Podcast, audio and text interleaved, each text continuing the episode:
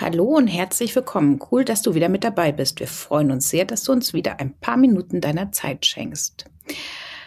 In der heutigen Episode wollen wir ein Thema besprechen, was viele Existenzgründer irgendwann so auf dem Schirm haben, nämlich, dass sie so viel zu tun haben, dass sie sich überlegen, ob sie jemanden benötigen, der sie unterstützt. Und Darüber wollen wir heute sprechen, über Freelancer oder Mitarbeiter. Viel Spaß bei der heutigen Episode. Herzlich willkommen bei Queens and Business, dein Podcast für deine aktive Businessentwicklung. Von und mit Mandy und Liane.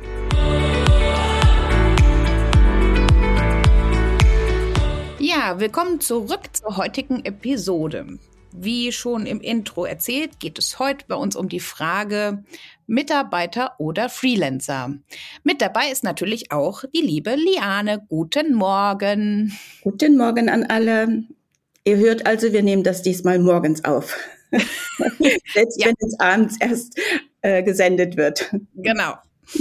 Ähm, ja, Liane, wir hatten uns ja bei der Vorbereitung für den Podcast uns ähm, Gedanken darüber gemacht, was sind so häufige Fragen, die bei uns in der Kanzlei irgendwie auftreten? Und äh, bei deinen 1 zu 1 Call kommt ja welche Frage häufig? Ja, es kommt häufig die Frage, ähm, kann ich mir einen Mitarbeiter leisten? Äh, sollte es ein Mitarbeiter sein oder sollte ich mir einen Freelancer einstellen? Ähm, ja, wie plane ich das Ganze? Was können, was kommt da überhaupt an Kosten auf mich äh, zu? Ja, und bin ich überhaupt auch der Typ, dass ich überhaupt mit jemandem zusammenarbeiten kann oder möchte? Das ist ja bei vielen auch wichtig. Äh, kann ich mich auch so ein bisschen an mich selbst erinnern, an die erste Zeit?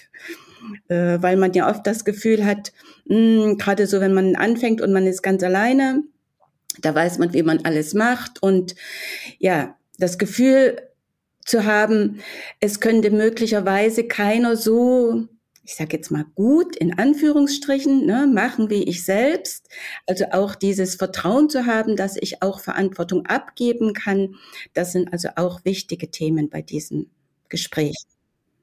Ja, ich glaube, das ist auch gar nicht so äh, einfach, dass man für sich entscheiden muss, was sind Themen, die auch jemand anderes, nachdem er eingearbeitet ist, irgendwie genauso gut machen kann, wie ich das selbst machen kann. Dieses äh, Delegieren an andere ähm, liegt ja auch nicht jedem. Genau. Vor allem manchmal stellt man ja sogar fest, der macht das viel besser als man selbst, ne? weil der das, äh, ja, die Routine viel mehr hat und das eben äh, demjenigen oder äh, egal ob jetzt Männlein oder Weiblein, ne, das macht ja also vielleicht viel mehr Spaß als mir selbst. Ja, das äh, soll es durchaus äh, geben. Die Interessen sind ja auch sehr unterschiedlich bei den Menschen. Von daher, ähm, sag ich jetzt mal, wenn ich jetzt bei uns an Lohn gucke, der ist ja auch, ne, dass nicht jeder den eben halt gerne äh, macht. Aber ich meine, sowas muss man halt auch mit, oder sowas kann man mit berücksichtigen und sollte man auch, weil äh, dann ist es ja auch für alle Beteiligten viel angenehmer. Genau, äh, weil demjenigen, denen das Spaß macht, der beschäftigt sich auch viel mehr damit und der kann dann auch die Fragen viel besser beantworten, weil er das eben auch viel häufiger macht und das ist schon wirklich von Vorteil. Okay, kommen wir aber nochmal zurück. Äh, also ähm, jetzt bin ich Existenzgründer oder ich muss nicht zwangsläufig Existenzgründer sein. Es kommt vielleicht auch jemand, der schon viele Jahre solo selbstständig unterwegs gewesen ist, irgendwann mal in die Bredouille will ich jetzt gar nicht sagen, aber in die äh, in die Möglichkeit, dass man sagt, okay, ich habe so viel zu tun, ich muss mir jetzt überlegen, äh, ich brauche Unterstützung. Da habe ich ja verschiedene Möglichkeiten. Wir haben es ja schon angesprochen. Ich kann einen Mitarbeiter nehmen oder ich kann einen Freelancer äh, nehmen. Was würdest du sagen, sind Kriterien, welch, für welches man sich entscheidet? Oder wie geht man vor, damit man zu der richtigen Entscheidung für sich kommt? Weil es sind ja schon unterschiedliche also unterschiedliche, wie nennt man das? Ähm, ja, hat unterschiedliche Auswirkungen. Ja, danke. bei dem einen fehlt doch noch der Kaffee.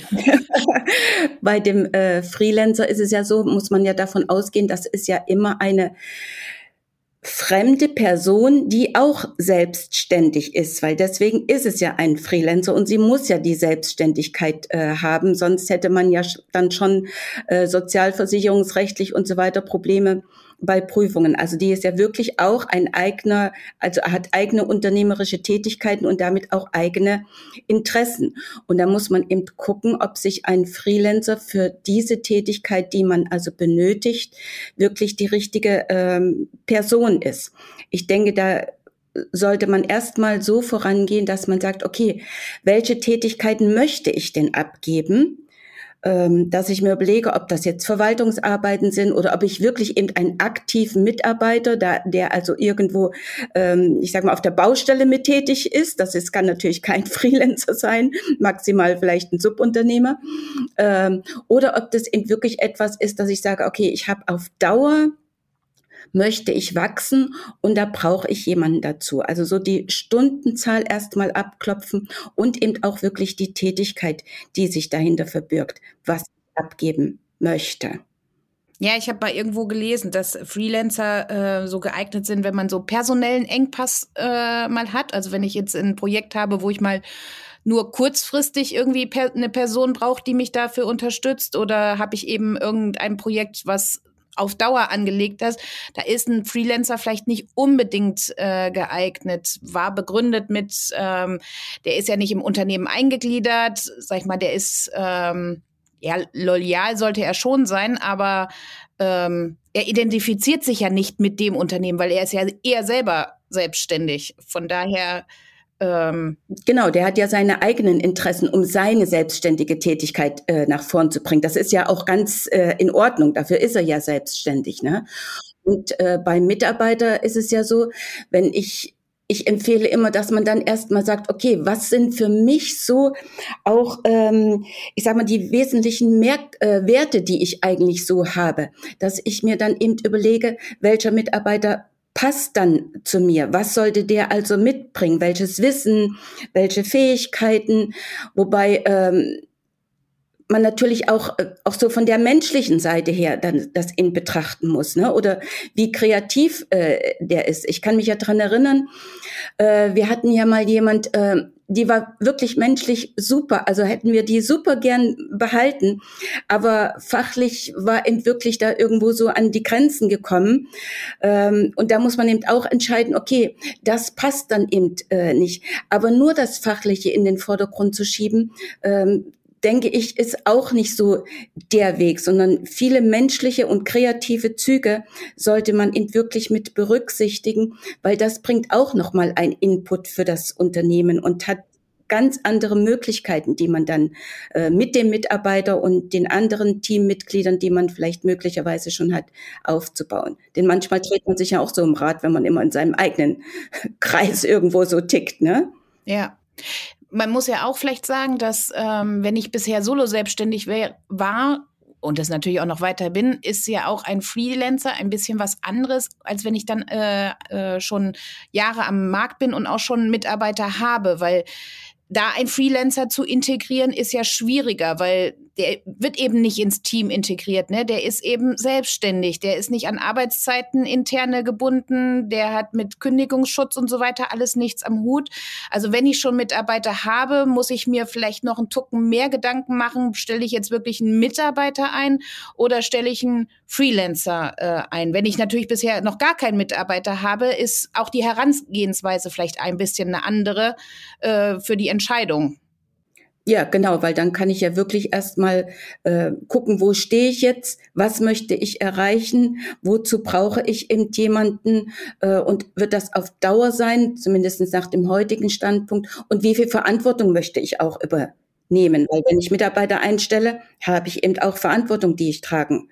Äh, das gehört eben einfach mit dazu letzten Endes. Und ich denke, was auch ganz wichtig ist, dass ich auch für mich mal eine äh, Stellenbeschreibung äh, mache. Dieses Stellenbeschreibung klingt immer so, so schlimm, aber dass man zumindestens, sage ich mal, eine Vorstellung hat, was soll denn wirklich diese Person an der Stelle, wo ich die haben möchte, wirklich für mich leisten. Daran kann ich auch festmachen, was für eine Qualifikation und was für Erfahrung die mitbringen äh, sollte.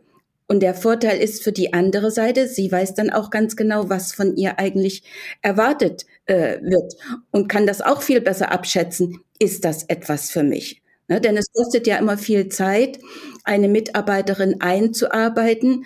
Ähm, ich glaube, irgendwo habe ich mal gelesen, bis zu sechs äh, Monate. Manchmal habe ich ja gefühlt, wenn ich bei uns in die Kanzlei gucke, denke ich ja, äh, manche Dinge dauern eben einfach stellenweise auch noch länger. Und das darf man ja alles nicht vergessen, dass das also auch mit dazugehört und dass das also etwas ist, wo ich sage, also wenn ich dann jemanden nehme, äh, sollte doch die Erwartungshaltung von beiden Seiten so sein, dass man sagt, äh, könnte man gut erfüllen, man passt äh, gut zusammen. Und Redner ist da immer ganz wichtig, weil nur dann weiß jede Seite, okay, es funktioniert. Ja, und man muss sich ja auch Gedanken machen, haben wir ja eben schon gesagt, wie viele Stunden ich den einstelle.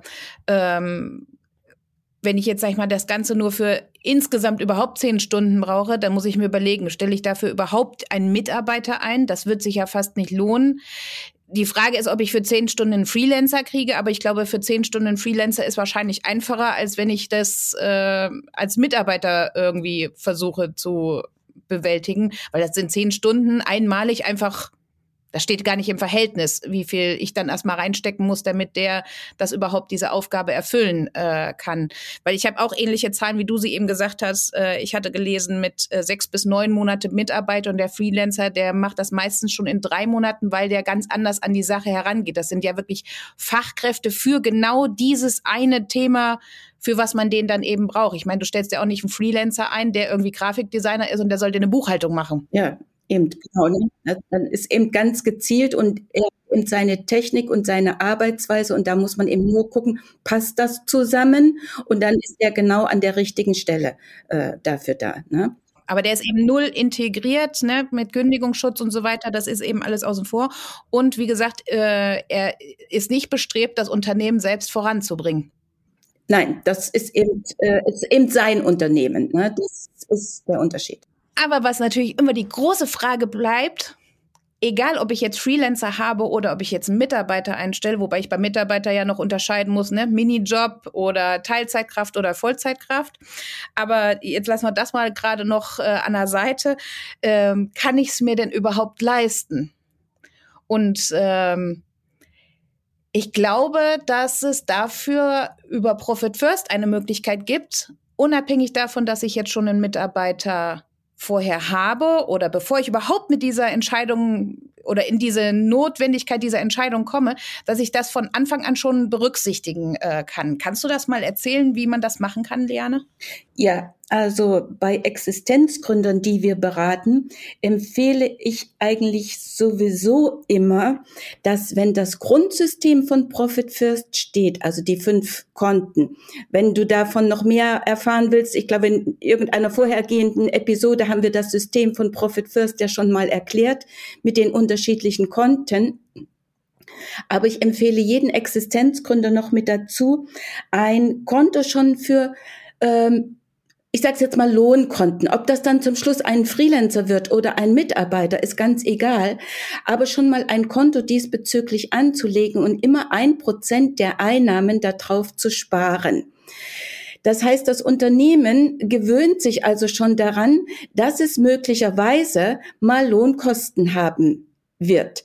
Und dann ist das Unternehmen schon also damit beschäftigt, immer ein Prozent dahin zu zahlen. Dann baue ich mir also schon eine kleine Reserve an Liquidität auf, die ich für meine spätere Entscheidung, ob ich einen Mitarbeiter einstelle oder nicht, äh, schon eine gewisse Sicherheit habe, weil dann sehe ich, wie viel Geld ich schon drauf habe habe dann eine Vorstellung, wie viel Lohn möchte ich denn meinem Mitarbeiter dann zahlen für die Tätigkeit und dann kann ich gucken, wie weit hat sich denn mein Unternehmen äh, das in der letzten Zeit schon leisten können dass ich also immer von den äh, geplanten Lohnkosten dann auch in diesen Prozentsatz dann immer schrittweise etwas steigere, so dass ich sage, okay, ich habe eben wirklich ein Konto für meine Lohnkosten.